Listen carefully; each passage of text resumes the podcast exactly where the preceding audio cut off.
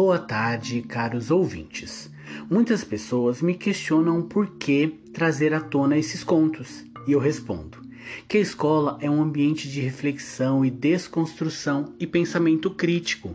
Logo, é um ambiente para tratarmos de assunto como este, pois a imagem da mulher no imaginário social é carregada de estereótipos e simbolismos, criando uma relação de poder no binarismo de delicadeza, submissão, afazeres domésticos, função docente e a brutalidade, rebeldia e o espaço público. E o que fazer para desconstruir essas imagens? Buscaremos nessa série trazer contos que desconstruam estereótipos do que é ser feminino. Pensar na palavra estereótipo é pensar em algo imutável, fixo, de algum modo, sempre que estereotipamos algo, o colocamos de maneira petrificada, única. É nesse sentido que o estereótipo de gênero, através da linguagem, corporificado na cultura e na religião, que entendemos o que é ser homem e mulher na sociedade. O homem forte, viril, não revela suas emoções. A mulher sempre deve ser calma, delicada, submissa, criada para o casamento. Essas características são reforçadas desde a infância, quando pais e educadores limitam o brincar das crianças. Meninas brincam de boneca, casinha e brincam apenas com meninas. Elas não podem brincar na rua. Meninos brincam de carrinhos, super-heróis, brincam apenas com meninos. Podem brincar na rua. O que vier reverso a isso é tido como inadequado, podendo influenciar a sexualidade de ambos, segundo o senso comum, não é? Isso tudo também contribui para que o homem possa ser público e a mulher permanecer no privado, sobre as sombras dos homens.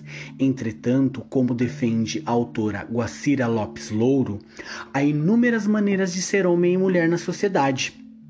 A mulher não usar sapato de salto, maquiagem, gostar de esportes, não ser delicada, não significa que não seja heterossexual, assim como o homem que não é viril, que demonstra os sentimentos, não seja necessariamente homossexual. O caminho percorrido pela sexualidade, ele não é linear, é traçado por ramificações de contextos biopsicossociais. Esse estereótipo contribui, por exemplo, para que a mulher seja a única responsável pela limpeza do lar, pelo cuidado dos filhos.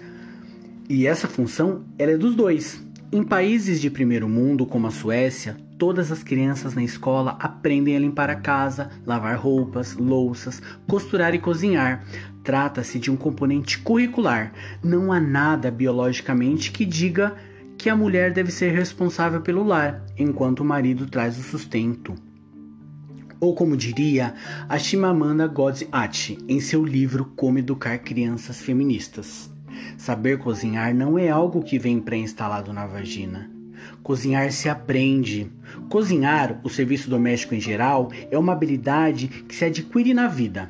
É o que teoricamente homens e mulheres deveriam ter. E também uma habilidade que às vezes escapa tanto aos homens quanto às mulheres. Reproduzir o estereótipo de gênero contribui para a desigualdade e violência de gênero.